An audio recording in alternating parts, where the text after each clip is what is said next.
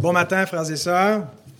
Alors, euh, je me préparais cette semaine euh, à un petit dimanche tranquille, comme à l'habitude. Toute la semaine, je préparais mon message dans Matthieu.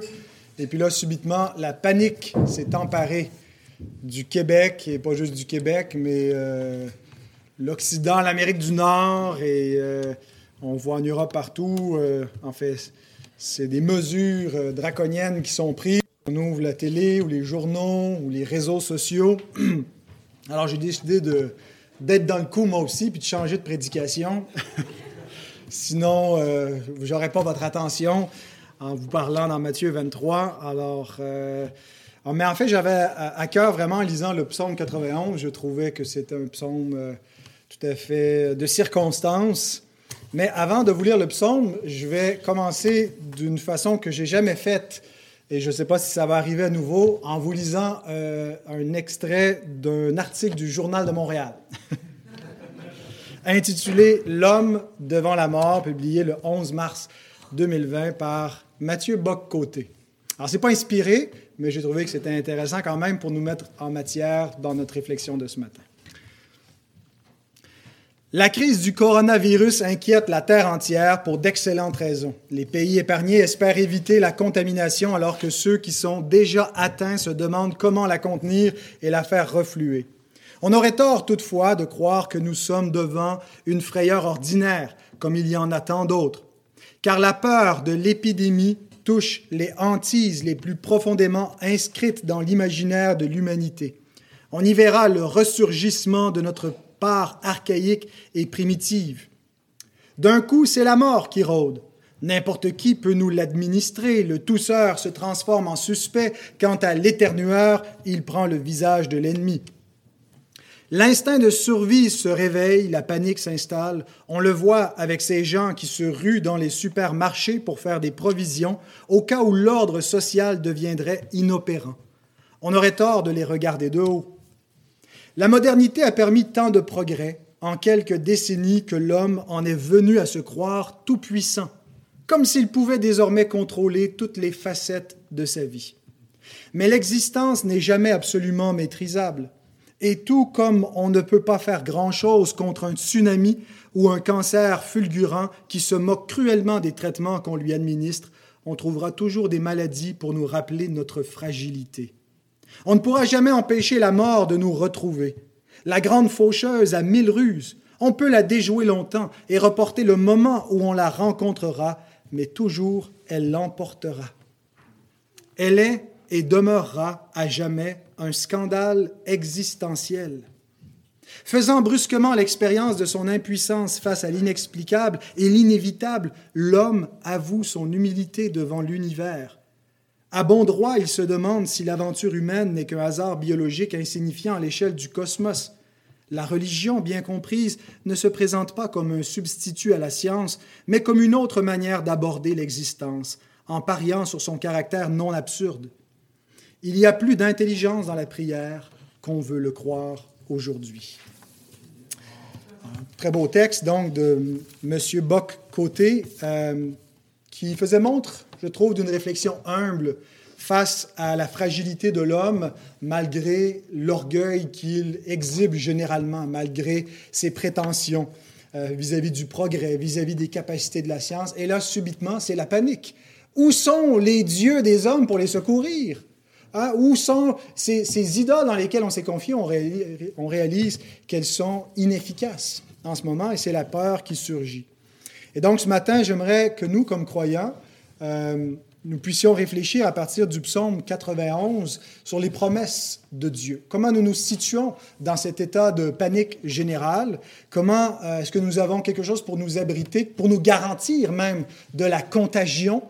Euh, je ne vous apporterai rien de, de, nouveau ce matin, le même vieil évangile qui est prêché depuis que le péché est entré dans le monde et que Dieu a annoncé une voie d'espérance, un secours, un refuge, le seul refuge de l'homme, et c'est celui-là encore ce matin que je veux nous rappeler à tous. Alors je vous invite à vous lever pour la lecture tirée du psaume 91 que nous lirons en entier, c'est-à-dire les versets 1 à 16.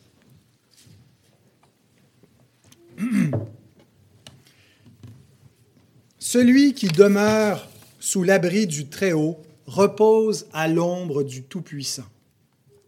Je dis à l'Éternel, mon refuge et ma forteresse, mon Dieu en qui je me confie. Car c'est lui qui te délivre du filet de l'oiseleur, de la peste et de ses ravages. Il te couvrira de ses plumes et tu trouveras un refuge sous ses ailes. Sa fidélité est un bouclier et une cuirasse. Tu ne craindras ni les terreurs de la nuit, ni la flèche qui vole de jour, ni la peste qui marche dans les ténèbres, ni la contagion qui frappe en plein midi. Que mille tombent à ton côté et dix mille à ta droite, tu ne seras pas atteint. De tes yeux seulement tu regarderas et tu verras la rétribution des méchants. Car tu es mon refuge, ô Éternel. Tu fais du Très-Haut ta retraite, aucun malheur ne t'arrivera, aucun fléau n'approchera de ta tente, car il ordonnera à ses anges de te garder dans toutes tes voies. Ils te porteront sur les mains, de peur que ton pied ne heurte contre une pierre. Tu marcheras sur le lion et sur l'aspic, tu fouleras le lionceau et le dragon. Puisqu'il m'aime, je le délivrerai. Je le protégerai puisqu'il connaît mon nom. Il m'invoquera et je lui répondrai. Je serai avec lui dans la détresse, je le délivrerai et je le glorifierai. Je le rassasirai de longs jours et je lui ferai voir mon salut. Prions. Seigneur, comme nous désirons nous approprier ces promesses ce matin et que tu ouvres nos yeux, nos regards, pour que nous comprenions de qui tu parles, Seigneur, exactement dans ce psaume, et que nos âmes puissent être édifiées. Seigneur, c'est auprès de toi que nous cherchons notre refuge. Nous ne voulons pas croire, Seigneur, que la protection se trouve dans nos chaumières ou dans notre compte en banque ou dans nos, nos gouvernements, pour lesquels nous te prions néanmoins, Seigneur, ce matin, que tu puisses garder l'ordre public et dans ta miséricorde, résorber, Seigneur, cette crise. Mais c'est à toi seul, Seigneur, que nous crions. C'est vers toi seul que nous plaçons notre confiance, Seigneur, parce que toi, tu es le Tout-Puissant. Toi, Seigneur, tu demeures sur ton trône. Tu n'es jamais affecté, ébranlé par quoi que ce soit. Et Seigneur, nous voulons nous appuyer sur ta grâce seule. Et merci parce que tu nous l'offres en abondance. Puisses-tu donner à des gens qui ne connaissent pas euh, cette espérance de la vie éternelle, qui ne connaissent pas ton salut, qui ne connaissent pas Christ, d'entendre par ses paroles la, voix de salut, d'entendre la bonne nouvelle qui donne la vie à ceux qui croient. Au nom de Jésus, nous prions. Amen. Je vous invite à vous rasseoir. Alors, c'est un magnifique psaume, mais ma question ce matin, c'est de quelle valeur est-il? Est-ce qu'il y a une valeur concrète à ces promesses dans la crise actuelle? Peut-on conclure, puisqu'il est dit que ni la contagion ni la peste ne pourra atteindre celui qui se confie en Dieu, que ben, on n'a pas besoin de vaccin, on a juste besoin de foi, et que si on se confie dans le Seigneur, bien, il n'y a aucun danger que le coronavirus nous atteigne. Alors on peut continuer à faire notre vie, braver euh, les interdits, pour euh, aller de l'avant parce que nous, nous sommes sous la protection de Dieu. Peut-être qu'on va en voir mille tomber à droite, dix mille devant, mais à nous, il ne nous arrivera rien. Comment est-ce qu'on peut s'approprier ces paroles? Manifestement, euh, ce n'est pas l'usage qu'on préconise de ce psaume. On croit que des chrétiens peuvent être touchés, que des chrétiens ont été touchés, euh, que certaines épidémies en France se sont concentrées justement en particulier dans des églises, dans des rassemblements où on se fait la collade, la bise, et puis on se propage en même temps des virus parfois qu'on porte sans même le savoir. Alors les chrétiens ne sont pas épargnés. Donc, de quelle valeur est cette promesse? Qu'est-ce que ça veut dire, ce que Dieu nous dit ici dans ce psaume? C'est juste pour faire beau, c'est juste de la rhétorique sans valeur véritable dans notre vie. Qu'est-ce que ça signifie? Reposer à l'ombre du Tout-Puissant, que l'Éternel soit notre refuge, notre forteresse, qu'il nous délivre de la peste et de ses ravages, de la terreur de la nuit, de la flèche qui vole de jour, de la contagion. Euh, qu'est-ce que tout ça signifie? Qu'on va seulement regarder le malheur arriver, mais qu'aucun malheur va nous arriver à nous. Alors, il y a différents avis parmi les croyants sur ce qu'on doit faire avec un tel texte. Certains croient que ce n'est pas nécessairement une, réflexion très, très poussée, mais on va, dans les moments d'inquiétude, aller vers ces textes-là qui sont un peu comme des, des réconforts, hein, des, petites doses de réconfort qu'on a besoin. On ne sait pas exactement comment concrètement Dieu va, euh, nous, protéger dans le danger, mais ça fait du bien à notre âme de lire ça. C'est un boost pour notre foi et on cherche pas trop à avoir des précisions théologiques, exégétiques sur le, texte biblique lui-même pour savoir qu'est-ce qu'il veut dire. On veut juste se réconforter. Donc, on, va spiritualiser un petit peu les promesses qu'on lit. D'autres considèrent, non, non, au contraire, c'est une vraie promesse. C'est une vraie garantie de Dieu qui dépend de votre degré de foi. Donc, si vous êtes malade, c'est un problème de foi. Vous n'êtes pas suffisamment croyant, vous n'avez pas suffisamment prié, vous n'avez pas su vraiment vous approprier ces promesses, mais Dieu promet vraiment à celui qui a cette foi d'être en quelque sorte invincible. Pour d'autres, ben non, c'est plutôt des promesses qui s'adressaient à l'Ancien Testament, peut-être au loin de l'Éternel, à David, euh, qui peuvent s'appliquer plus spécifiquement à Christ, mais que pour nous qui vivons sous la Nouvelle Alliance, il n'y a aucune euh, protection physique qui est garantie, peut-être une protection spirituelle. Donc, on, ferait une application plutôt dans le domaine de la vie spirituelle, mais pas d'une pandémie mondiale. Euh, et donc, on, a plutôt l'idée que ce serait euh, une promesse générale de la bienveillance de Dieu à l'égard de ses enfants, euh, quelque chose de métaphorique qui nous parle d'épidémie, euh, mais qu'en en, réalité, c'est plutôt pour une, façon imagée, une métaphore de l'assurance du salut. Vous allez peut-être l'avoir, le coronavirus, vous allez peut-être mourir, mais de toute façon, vous avez la vie éternelle et que c'est simplement une façon de parler. Alors, qu'est-ce qu'on doit comprendre? Et pour réfléchir à ce psaume 91, j'aimerais le développer, non pas de manière euh, verset par verset, comme on a l'habitude de le faire dans l'exposition de, Matthieu, ou, point par point en, décortiquant le texte, euh, mais plutôt dans une, perspective globale de l'histoire du salut. Parce que je pense qu'on retrouve euh, trois, trois grandes séquences dans l'histoire du salut qu'on peut euh, rapprocher avec ce psaume-là, puis lire c'est le développement de l'histoire du salut à la lumière de ce que le psaume 91 nous dit. Alors ces trois séquences seront mes trois points, c'est l'homme avant la mort, l'homme devant la mort et l'homme après la mort. J'espère que vous n'êtes pas trop euh, choqués par la simplicité de ma division tripartite. Donc l'homme avant la mort, devant la mort, après la mort. Les promesses de salut qu'on retrouve dans l'Écriture sont souvent présentées euh, comme euh, ce qui va devenir de nous dans l'éternité et euh, d'une délivrance parfaite, d'un idéal. Et on peut les comprendre en regardant vers le, l'eschatologie ultime, vers la gloire, finale. Mais les promesses de salut sont aussi euh, l'idéal de ce qu'aurait dû être l'existence humaine n'eût été de la chute. Ce que l'homme aurait dû devenir. De sorte que, en regardant les promesses de salut, on peut apprendre ce que Adam aurait dû atteindre euh, s'il avait obéi et, on le voit souvent quand on fait le parallèle entre Adam et Christ. Ce que nous avons en Christ, ce n'est pas un retour à ce qui était Adam. Ce que nous avons en Christ, c'est l'accomplissement de ce que Adam aurait dû accomplir. Donc, la, vie de la résurrection, ce n'est pas le retour dans le jardin. C'est la consécration de la, la vie éternelle que Adam aurait atteint s'il avait obéi à la parole de Dieu.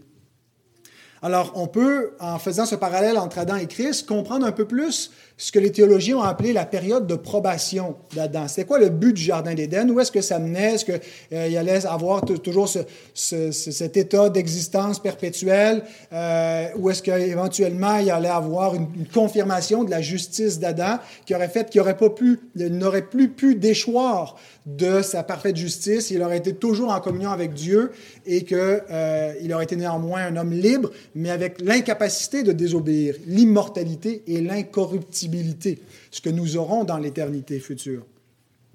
Bien, en regardant certains, certains textes de la parole, en particulier des textes qui nous parlent du salut et de la gloire à venir, euh, on voit non seulement ce qui s'en vient, mais ce qui était promis à Adam, ce qui était qui était offert à Adam. C'est le cas, par exemple, du psaume 8. Psaume 8, 4 à 7. Quand je contemple les cieux, ouvrage de tes mains, la lune et les étoiles que tu as créées. Qu'est-ce que l'homme pour que tu te souviennes de lui, et le Fils de l'homme pour que tu prennes garde à lui? Tu l'as fait de peu inférieur à Dieu, et tu l'as couronné de gloire et de magnificence. Tu lui as donné la domination sur les œuvres de tes mains, tu as tout mis sous ses pieds.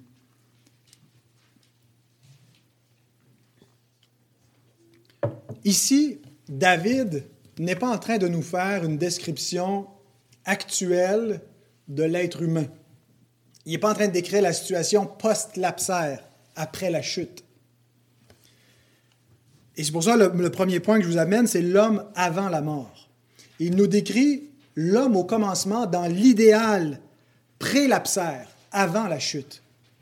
Le Dieu a fait l'homme de peu inférieur à Dieu, c'est-à-dire pas qu'il y a une petite distance entre le Créateur et la créature, mais qu'il n'y a pas d'intermédiaire. Après Dieu, c'est l'homme. Il est directement sous Dieu. Il n'y a pas d'autorité au-dessus de l'homme, à part Dieu. Et donc, il a placé l'homme comme ça et il a mis toutes ses œuvres sous la domination humaine. il a couronné l'homme de gloire, de magnificence. Et donc, on voit ici une description. David peut voir à partir de même des Écritures euh, qu'au commencement, Dieu a donné cette gloire initiale à l'homme. Mais au moment où David écrit ce psaume, c'est plus exactement le cas. Et en même temps, David peut regarder plus loin et voir dans les promesses de Dieu cette restauration, puisque ce, ce psaume est appliqué à Christ dans l'Épître aux Hébreux, chapitre 2, 5 à 9, qui nous parle que ce n'est pas à des anges que Dieu a soumis le monde à venir, mais c'est à l'homme. Parce qu'en attendant, Adam a chuté et l'homme qui était le chef de la création s'est placé sous le pouvoir des anges déchus, de sorte que Satan est appelé le prince de ce monde. Et ce n'est plus l'homme qui est le prince de ce monde. C'est le diable qui a usurpé cette autorité qui a été donnée à l'homme. Et l'auteur de l'Épître aux Hébreux comprend dans ce psaume qu'il y a une promesse de restauration, que le Fils va s'abaisser pour un peu de temps sous la puissance des anges afin de renverser le diable et de restaurer l'homme dans sa gloire initiale pour toujours. Et donc on voit que l'idéal prélapsaire est restauré avec Christ. Et on peut avoir une idée de c'était quoi le plan de Dieu avant la chute. Qu'est-ce qu'il voyait pour l'homme? Maintenant, pourquoi je vous dis tout ça? Continuons à réfléchir. Qu'est-ce qui serait arrivé si Adam n'avait pas péché? La mort ne serait pas entrée dans le monde. Voilà ce qui serait arrivé. La mort ne serait pas rentrée dans le monde. c'est par un seul homme que le péché est entré dans le monde et par le péché, la mort. Alors, si la mort ne serait pas entrée dans le monde et qu'on vivait dans un monde sans mort, qu'est-ce qui serait arrivé à un homme qui, est donc juste, qui est sans péché? Qu'est-ce qui serait arrivé à Adam s'il euh, était tombé du, du haut d'un précipice? Est-ce qu'il aurait pu mourir? Adam pouvait-il mourir s'il demeurait sans péché. Qu'est-ce qui serait arrivé si Satan avait pris Adam et l'avait mis sur le fait du temple, sur le, sommet du temple, et il l'avait poussé en bas, où il avait dit jette-toi en bas, et qu'Adam était tombé dans le vide? Est-ce qu'il serait mort? Et ce que nous comprenons, c'est que tant et aussi longtemps que l'homme n'était pas pécheur, il ne pouvait pas mourir. Il ne pouvait mourir à moins de désobéir. Et il y a un peu cette promesse, hein, le psaume 91, 11, 12 nous dit, il, donnera, il ordonnera à ses anges de te garder dans toutes tes voies. Ils te porteront sur les mains de peur que ton pied ne heurte contre une pierre. Il y a une promesse qui est faite au juste, qu'il ne peut pas mourir, que même s'il tombait dans un précipice, Dieu enverrait un, ange pour le secourir de peur que son pied ne heurte contre une pierre. Il y avait une menace pour l'homme de mourir. Le jour où tu vas désobéir à ma parole, tu mourras. Mais tant aussi longtemps que l'homme garde la parole de Dieu, il ne peut pas mourir. C'était la promesse qui était faite à l'homme avant la mort. Donc Adam n'était pas encore immortel, de sorte qu'il pouvait déchoir de sa condition. Mais tant qu'il obéissait à Dieu, il ne pouvait pas mourir. Il n'avait pas encore atteint l'impossibilité de mourir, l'immortalité. Mais il ne pouvait pas mourir à moins de désobéir. Parce qu'il y avait cette promesse, donc, que Dieu garantit le juste, garantit sa vie. Le psaume 91 nous donne une description imagée de l'immortalité du juste.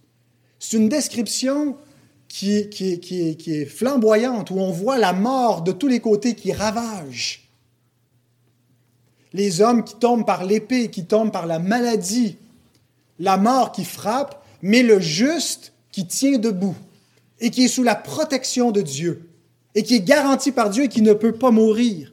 Alors le psaume 91, c'est une description de l'immortalité du juste. Cependant, le psaume 91 nous est donné après la chute de l'homme, où on voit la mort qui fait rage, mais il y a ce rappel de cette promesse qui est faite au juste qu'il ne peut pas mourir. Le livre des psaumes nous dit ceci, Psaume 14, 2 et 3, L'Éternel du haut des cieux regarde les fils de l'homme pour voir s'il y a quelqu'un qui soit intelligent, qui cherche Dieu. Tous sont égarés, tous sont pervertis, il n'en est aucun qui fasse le bien, pas même un seul. De sorte que l'apôtre Paul déclare, il n'y a pas même un juste. Il n'y a pas un juste, pas même un seul. Il n'y a pas un seul juste parmi la race d'Adam. Tous sont égarés, tous sont pervertis. Donc, quel est le but du psaume 91 dans ce contexte de nous rappeler la garantie d'immortalité du juste, qu'il ne peut rien arriver au juste, qu'il ne peut pas mourir, que même s'il tombait du haut du temple, Dieu enverrait un ange le secourir de peur que son pied ne heurte une pierre. Pourquoi est-ce qu'il nous a dit ça alors qu'il n'y a plus de juste de toute façon? Parce qu'il nous amène à notre deuxième point, l'homme devant la mort. Et qui nous amène à réfléchir au pourquoi de la mort. L'Écriture déclare qu'à la chute de l'homme, non pas la chute du haut du temple, mais la chute dans la désobéissance, la mort est entrée dans le monde. Romains 5, 12.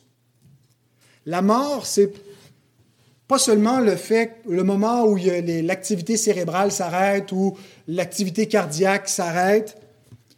La mort, bibliquement, c'est aussi tout ce qui accompagne et qui mène à la mort physique.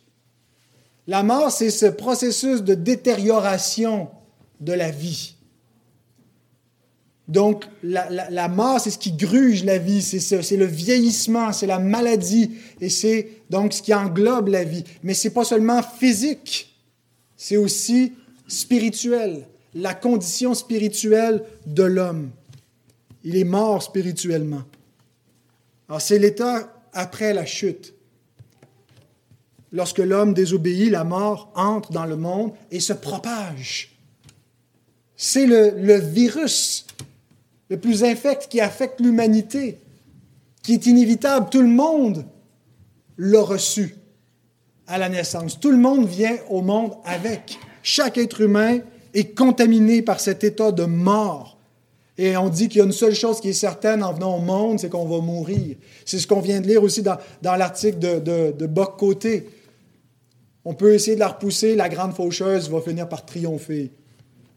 Le scandale de la mort, l'inévitabilité de la mort. Et un des buts de l'ancienne alliance, de l'Ancien Testament, était de mettre en évidence la mort. De nous aider à comprendre c'est quoi la mort et pourquoi on meurt. Paul l'appelle un ministère de la mort. L'ancienne alliance est au service de la mort, en quelque sorte. Elle avait pour but de manifester ce qu'est la mort et pourquoi on meurt. Et cette alliance nous rend très service parce qu'elle nous montre, elle nous permet de comprendre ce qu'est la mort et quelle est aussi la solution face à la mort. Elle pointe vers cette solution. On a dans un des livres clés de l'Ancienne Alliance, le Deutéronome, une portion, le chapitre 28, où on retrouve les promesses de bénédiction que Dieu fait à son peuple s'il garde sa loi et les menaces de malédiction s'il désobéit à sa loi. Et on comprend à la lumière de, de l'Ancienne Alliance pourquoi la mort? À cause de la désobéissance. Pourquoi les hommes meurent? Ben, C'est à cause du péché. Le salaire du péché, c'est la mort. C'est quoi le péché? Jean nous dit, la transgression de la loi, c'est le péché, ou le péché, c'est la transgression de la loi de Dieu. Pourquoi Adam est mort? Parce que Dieu a dit, touche pas à cet arbre-là. C'est un interdit et c'était pour réprouver l'obéissance et la fidélité de l'homme envers son Créateur. C'est pas parce que l'arbre était empoisonné. C'est parce que l'homme devait vivre par l'obéissance à son Créateur. Pourquoi l'homme meurt? Ben Parce qu'il est en rébellion. Il est dans une condition de mort depuis qu'Adam a désobéi à Dieu. Alors l'Ancienne Alliance met cela en évidence. Elle montre que l'obéissance donne la vie, la désobéissance donne la mort. Mais elle veut surtout montrer que la désobéissance donne la mort parce que l'homme n'est pas capable d'obéir. Donc c'est certain que la nouvelle, l'ancienne alliance va finir dans la mort, va finir dans le jugement, va finir dans tous ces, ces malédictions, ces fléaux que Dieu annonce sur son peuple, qui sont une typologie de l'enfer. Une représentation terrestre et imagée de la mort par des maladies, par des guerres, par des souffrances, par des exils qui démontrent sur le plan terrestre des réalités célestes éternelles. Et donc, dans le chapitre 28 de Deutéronome, on a la mort qui nous est présentée sous forme terrestre et temporelle. Et je vous ai choisi quelques extraits pour vous encourager ce matin. des menaces que Dieu fait sous l'Ancienne Alliance, le ministère de la mort. J'ai choisi surtout ceux qui parlent de maladie pour nous mettre encore plus dans le, dans le ton de ce qui en ce moment. Parce qu'il y a des, menaces de guerre, toutes sortes de menaces, mais surtout celles qui parlent de, maladies physiques. Deutéronome 28, 22. L'Éternel te frappera de langueur, de fièvre, d'inflammation, de chaleur brûlante, de dessèchement, de jaunisse et de gangrène qui te poursuivront jusqu'à ce que tu périsses. Versets 27 et 28. L'Éternel te frappera de l'ulcère d'Égypte, d'hémorroïdes, de gales et de teignes dont tu ne pourras guérir. L'Éternel te frappera de délire, d'aveuglement, d'égarement d'esprit, et tu tâtonneras en plein midi comme l'aveugle dans l'obscurité. Tu n'auras point de succès dans tes entreprises, et tu seras tous les jours opprimé, dépouillé, et il n'y aura personne pour venir à ton secours. Versets 58 et 62, ça continue pas mal longtemps, hein? c'est déprimant ce chapitre-là si tu n'observes pas et ne mets pas en pratique toutes les paroles de cette loi écrites dans ce livre, si tu ne crains pas ce nom glorieux et redoutable de l'Éternel ton Dieu, l'Éternel te frappera miraculeusement, toi et ta postérité, par des plaies grandes et de longue durée, de longue durée, par des maladies graves et opiniâtres. Il ramènera sur toi toutes les maladies d'Égypte devant lesquelles tu tremblais, et elles s'attacheront à toi et même l'Éternel fera venir sur toi jusqu'à ce que tu sois détruit toutes sortes de maladies et de plaies qui ne sont point mentionnées dans le livre de cette loi. Après avoir été aussi nombreux que les étoiles du ciel, vous ne resterez qu'un petit nombre parce que tu n'auras point obéi à la voix de l'Éternel, ton Dieu. Voici un enfer miniature. L'exil, le jugement de Dieu, est une figure du jugement éternel pour les transgressions vis-à-vis de la loi de Dieu. Alors on peut lire ça, puis quand on lit comme chrétien euh, notre Ancien Testament, on se dit oui, oui, oui, mais ça ne s'applique pas à moi, ça ne s'applique pas à nous, ça s'appliquait à Israël, et on ne sait pas trop quoi faire de ces textes-là. Bien voici ce que je vous suggère de faire de ces textes-là. Bien sûr que les malédictions de l'Ancienne Alliance sont propres à l'Ancienne Alliance, puis que l'Ancienne Alliance a expiré et la malédiction n'est plus en vigueur. Mais il y a un principe général qui s'applique dans un cadre universel. Il y a un rappel dans l'Ancienne Alliance de quelque chose qui transcende l'Ancienne Alliance, qui est l'alliance des œuvres, et qui, elle, est toujours d'actualité. Et tous les hommes, à moins d'être en Christ, sont dans l'alliance des œuvres, et sont encore sous la malédiction de la loi et doivent être rachetés de la malédiction de la loi, parce que sinon ils vont périr éternellement. Et les souffrances temporelles ne sont qu'un prélude de souffrances éternelles, ne sont qu'un rappel de la colère de Dieu à venir pour toujours. Paul nous dit dans Romains 1, 18, La colère de Dieu se révèle du ciel contre toute impiété et toute injustice des hommes qui retiennent injustement la vérité captive. Les hommes retiennent la vérité captive, ils combattent la révélation que Dieu fait de lui-même dans la révélation générale, dans la création. Dieu se révèle, Dieu se révèle dans la conscience, mais les hommes retiennent criminellement, injustement, c'est ce que veut dire l'adverbe injustement, c'est criminellement, hein, c'est contre la justice de Dieu, ils combattent cette vérité de Dieu. Qu'est-ce que Dieu fait? Bien, il manifeste sa colère du ciel pour appeler les hommes à la repentance. Il leur fait voir d'avance les fléaux qui vont s'abattre sur eux s'ils ne se repentent pas. Il use de patience, mais il use de patience en les incitant à la repentance par des jugements. Alors que signifie la colère de Dieu se révèle du ciel?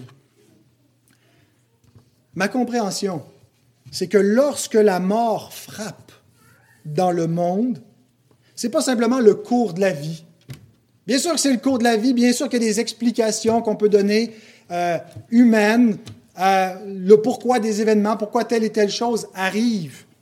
Mais tout s'inscrit dans la providence mystérieuse de Dieu. Alors, ce n'est pas seulement le cours naturel et normal de la vie. Lorsque la mort frappe, c'est aussi un rappel de la justice divine. Un appel à la repentance. Et nous tendons à oublier qu'il y a une guerre entre Dieu et les hommes. On a l'impression peut-être en ce moment-là que tout le monde est affolé, les nations, les nations s'unissent ensemble pour trouver des solutions, puis que Dieu est là, puis il dit, ouais, qu'est-ce que je pourrais bien faire pour les aider? Et qu'on ne peut pas s'imaginer qu'il y a un jugement divin. On ne peut pas s'imaginer que Dieu puisse être dans des dispositions négatives vis à -vis des pécheurs. On peut juste avoir une idée d'un Dieu bienveillant, bon, ou comme disent nos amis français, le Dieu bisounours, nous on dit les calinours, mais comme on a beaucoup de Français qui nous écoutent en direct, euh, c'est pour euh, se faire tout à tous. Un Dieu donc qui nous donne des gros câlins, qui a juste des bonnes choses à donner, il ne peut pas envoyer de jugement. J'aimerais vous citer ici le théologien Herman Bavinck. Il écrit Les Sociniens, les Remontrants, c'est-à-dire les Arminiens, et les rationalistes, ainsi que la plupart des théologiens modernes, ont affirmé que puisque Dieu est amour, il n'a pas besoin d'être réconcilié et est lui-même plutôt l'auteur de la réconciliation. Nous, on a besoin de réconcilier, mais Dieu n'a pas besoin d'être réconcilié avec l'homme. Dieu, lui, il est juste positif. Après tout, mais, pardon, mais cette affirmation repose en partie sur une erreur qui est contredite par l'Écriture. Après tout, l'Écriture enseigne clairement, même dans le Nouveau Testament, que Dieu manifeste sa colère contre les péchés. Et que, en tant que pécheurs, nous sommes les ennemis de Dieu. La réconciliation n'est donc pas unilatérale, mais bilatérale. Non seulement nous devons, nous devons être réconciliés avec Dieu, mais Dieu doit aussi être réconcilié avec nous. D'où le nom du Christ comme D'où le don pardon, du Christ comme victime propitiatoire. Il propicie Dieu. C'est juste un petit écoulement donné, ne vous en faites pas, il n'y a aucun danger.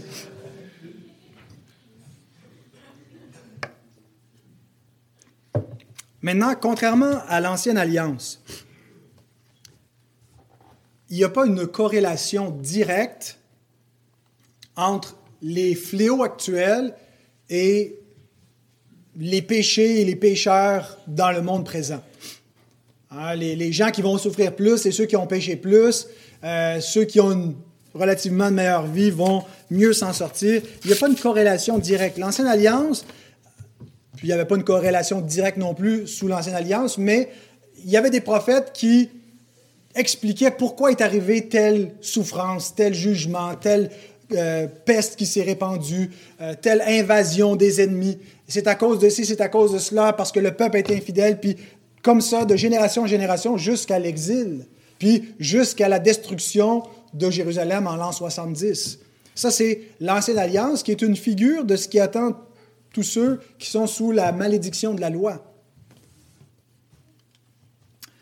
Mais Jésus nous enseigne que, euh, comment on doit comprendre la mort et les fléaux qui affectent les hommes dans le monde maintenant. Il dit dans Luc 13, 1 à 5, En ce même temps, quelques personnes qui se trouvaient là racontaient à Jésus ce qui était arrivé à des Galiléens dont Pilate avait mêlé le sang avec celui de leur sacrifice.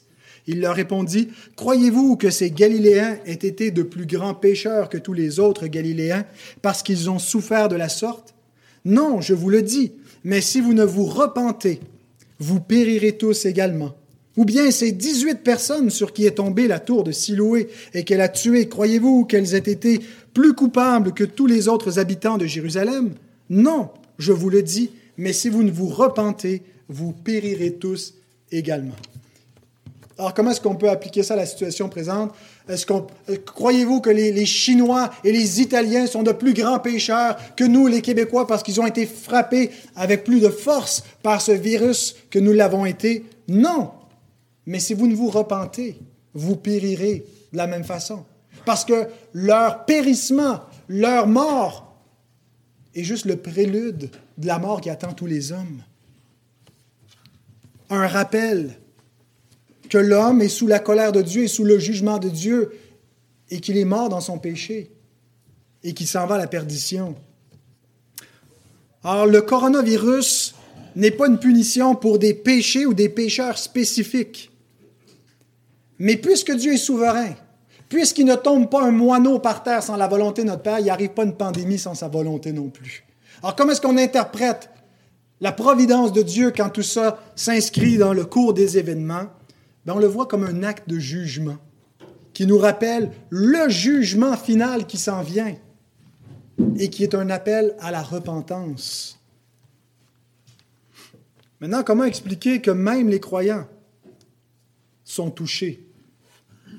Et on revient au psaume 91. Maintenant qu'on a regardé avant la mort les promesses de garantie, OK, la mort est entrée dans le monde, on comprend pourquoi la mort frappe, pourquoi la mort n'est pas juste la mort, mais tout son arsenal de maladies, et que tout ça fait partie des conséquences de la chute, et que Dieu nous rappelle sa colère et manifeste sa colère du ciel et appelle les hommes à la repentance avant le jugement final. Mais qu'est-ce qu'on fait de ce qui est promis dans le psaume 91?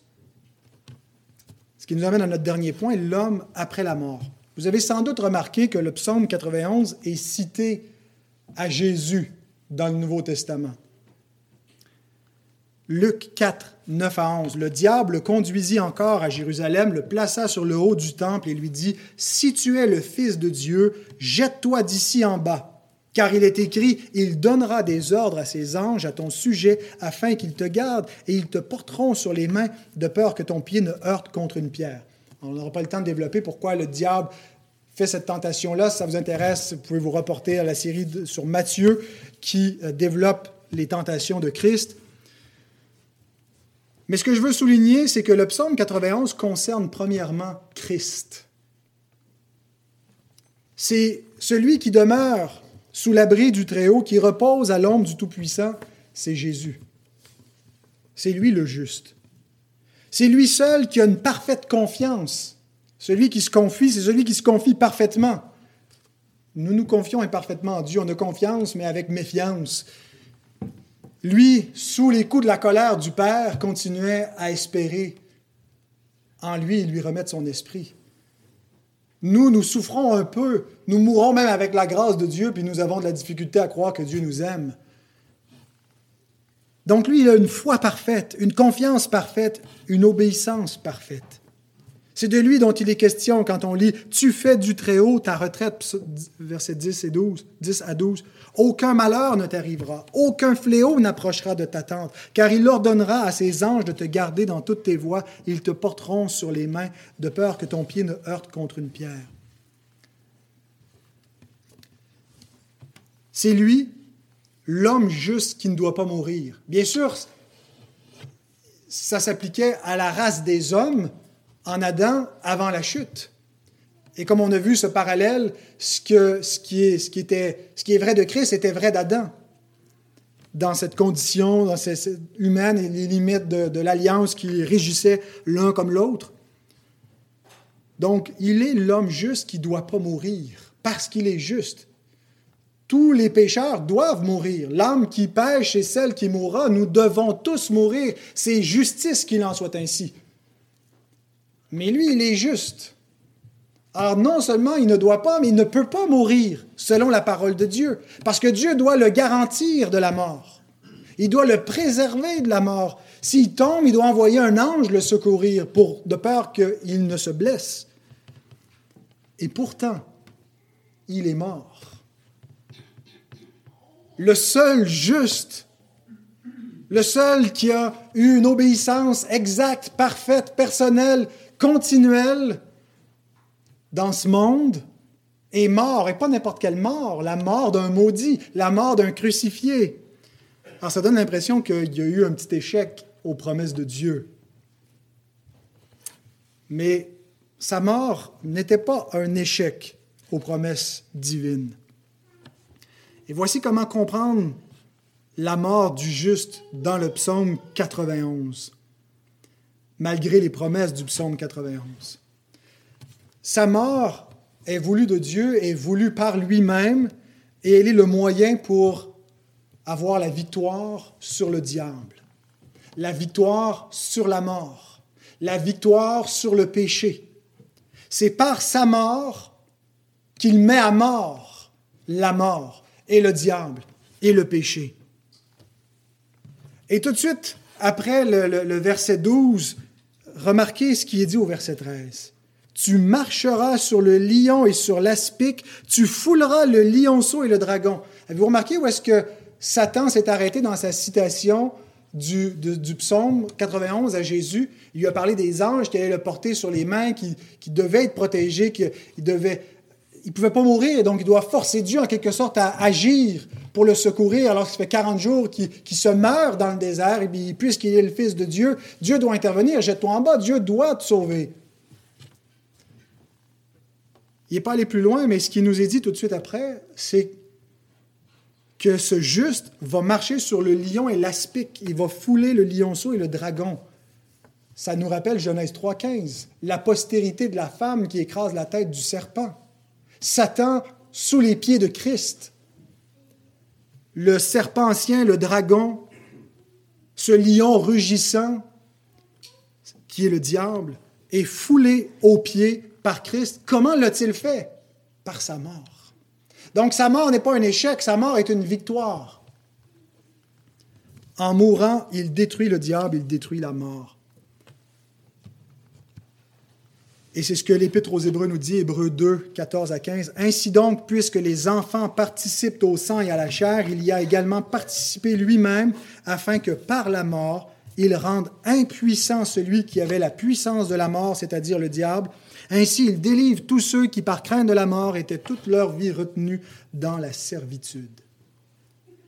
Par sa mort, il a réduit le diable à l'impuissance. Il a détruit la mort et il a délivré ceux qui étaient captifs de la mort et captifs de la crainte de la mort. Ça ne veut pas dire qu'on devient des fanfarons, prêts à braver la mort, qu'on va plus prendre aucune, aucune mesure de sécurité parce qu'on a la foi mais qu'on n'a pas peur de traverser la vallée de l'ombre de la mort parce que Christ l'a traversé avant nous et qui nous a ouvert un chemin dans la vie éternelle par sa mort. Une autre chose à dire, c'est que la mort du juste, Jésus, n'a pas été définitive, mais temporaire. Il n'est pas mort dans le sens de la seconde mort. Il n'est pas mort pour toujours. Il est temporairement mort. Et regardez comment le psaume continue en anticipant la résurrection de Christ par les paroles suivantes. Après avoir dit qu'il va écraser le diable, il dit, Puisqu'il m'aime, je le délivrerai, je le protégerai, puisqu'il connaît mon nom. Il m'invoquera et je lui répondrai, je serai avec lui dans la détresse, je le délivrerai et je le glorifierai, je le rassasierai de longs jours et je lui ferai voir mon salut. Il va peut-être descendre dans la fosse de la mort, mais je vais l'en délivrer. Et dans les psaumes, on voit ce, cri du Messie hein, qui espère en l'Éternel à l'heure de la mort et qui dit, je vais te délivrer. Et donc, il le délivre, il le glorifie, lui donne la gloire, comme on voit Christ qui est assis dans la gloire, et il est rassasié de longs jours. C'est sa résurrection. Après être mort, il vit. Après avoir écrasé le, serpent par sa mort, il revient à la vie, il est rassasié de longs jours pour toujours. Donc la promesse ou les promesses du psaume 91 sont définitivement accomplies dans la résurrection de Christ. Christ est l'homme post-mortel, l'homme après la mort, l'homme qui ne peut plus mourir, qui ne meurt plus. Voici, j'étais mort et maintenant je suis vivant au siècle des siècles. L'homme immortel. Et donc on voit celui qui, qui, au milieu de la mort, traverse et peut rien lui arriver parce qu'il est l'immortel. Et c'est le Christ ressuscité, le Christ après la mort, qui est glorieux et indestructible. Il ne peut rien, ne peut rien lui arriver. Maintenant, est-ce qu'il y a une application pour nous croyants, nous mortels, nous pauvres pécheurs? Notre espoir, notre seul refuge devant la mort, notre seule guérison devant tout ce qui nous menace, c'est l'union avec Christ. C'est d'être attaché à Jésus par la foi. C'est lui seul d'être uni avec lui où on est garanti de la mort dans l'espérance de la résurrection. Non pas dans une protection providentielle qui va faire en sorte qu'on mourra jamais. Ça fait 2000 ans que les chrétiens meurent sur la terre de toutes sortes de choses, de toutes sortes de fléaux, mais avec la promesse qu'ils vont revenir à la vie, en étant comme Christ, immortel, indestructible. Donc, le psaume 91 s'accomplit pour nous dans l'espérance de la résurrection avec Christ. Et il est le premier-né d'entre les morts, le premier d'entre ses frères à porter cette, condition glorieuse de cette humanité incorruptible et immortelle. La résurrection a déjà commencé. Jésus est vivant. Et si vous croyez en lui, que vous l'avez reçu dans votre vie, vous êtes vivant aussi de mort que vous étiez. Mais c'est ce qu'on appelle la première résurrection la nouvelle naissance, la première phase dans votre état glorieux. Vous êtes devenu une nouvelle créature, mais euh, c'est encore embryonnaire. Parce que le présent siècle mauvais subsiste. Parce que votre corps de mort est encore là. Mais il y a quelque chose de nouveau qui va culminer dans la gloire, dans la vie éternelle. Voilà le seul refuge de l'homme devant les fléaux du présent siècle mauvais. Ça ne veut pas dire qu'on ne prie pas pour les autorités pour qu'ils ne trouvent pas des, vaccins, et ainsi de suite. Mais tout ça n'est que temporaire. Ils vont juste ralentir, stabiliser un peu l'ordre, dans le but que c'est le temps de la patience de Dieu pour donner aux hommes l'opportunité, non pas juste d'une vie un peu plus longue, un peu plus confortable, mais de la vie éternelle, de l'immortalité, d'une vie glorieuse. Et dans ces temps de, peste, dans ces temps de mort, ben nous rappelons cette espérance que nous avons, nous proclamons ce message de vie. Nous donnons raison de l'espérance qui est en nous. Nous ne pleurons pas euh, comme ceux qui n'ont qui ont pas d'espérance, qui s'affolent, parce que nous savons ces choses et nous nous consolons par cette espérance glorieuse. C'est notre seul refuge et c'est ce qui nous permet de traverser les souffrances présentes. On ne traverse pas les souffrances présentes en disant j'espère qu'il m'arrivera rien, mais en disant peu importe ce qui va m'arriver, rien ne peut me séparer de Christ. Rien ne peut anéantir la vie éternelle qu'il m'a déjà donnée, que je porte en moi. Aucune tribulation, aucune, aucune épreuve. Donc oui, j'ai à traverser, le, présent siècle mauvais et souffrir comme le reste des hommes souffrent. Dieu fait lever son soleil sur les bons et sur les méchants, il fait pleuvoir sur les justes et sur les pécheurs. Et nous faisons, nous vivons les mêmes conséquences actuelles, mais avec une perspective d'éternité différente, avec une espérance qui ne trompe point, avec une consolation qui est notre moteur pour avancer. Parce que quand on a l'espérance, on a la persévérance qui vient avec on a cette force qui ne vient pas de nous, mais qui est un don de Dieu par le Saint-Esprit avec cette foi qui nous permet d'avancer et de triompher. Terminons avec ces paroles de l'apôtre Paul dans Romains 8, 35 à 39. Il va être lu au complet euh, pour introduire la prière, mais je veux simplement lire une petite portion pour terminer ce message. Qui nous séparera de l'amour de Christ? Sera-ce la tribulation, ou l'angoisse, ou la persécution, ou la faim, ou la nudité, ou le péril, ou l'épée. C'est une liste juste suggestive et on pourrait rajouter les mots présents, les récessions économiques, l'effondrement de l'économie et la contagion, le COVID-19. Dans toutes ces choses, bien-aimés, nous sommes plus que vainqueurs par celui qui nous a aimés. Plus que vainqueurs parce qu'on ne regarde pas dans une simple perspective temporelle, parce que nous avons l'assurance que ni la mort ni la vie, ni les anges, ni les dominations, ni les choses présentes, ni les choses à venir, ni les puissances, ni la hauteur, ni la profondeur, ni aucune autre créature ne pourra nous séparer de l'amour de Dieu manifesté en Jésus-Christ notre Seigneur. Bienheureux tous ceux qui ont cette espérance, cette foi, cette assurance. Prions. Seigneur, nous te louons pour tes promesses. Nous te louons pour l'immortalité qui nous est décrite dans le psaume 91 et que nous possédons déjà par la foi en étant unis à Christ, l'homme immortel, l'homme qui a vaincu la mort. Et Seigneur, nous nous accrochons de toutes nos forces à Jésus, le seul qui peut nous sauver, qui sauve et qui garantit de la mort ceux qui viennent à lui. Merci, au Dieu, pour cette espérance. Aide-nous à en être de fidèles ambassadeurs dans ce monde inquiet, dans ce monde, euh, Seigneur, déstabilisé, que nous puissions annoncer cette bonne nouvelle et inviter les hommes à se détourner de la colère de Dieu, à se repentir en venant dans la grâce qui leur est offerte. Au nom de Christ, Amen.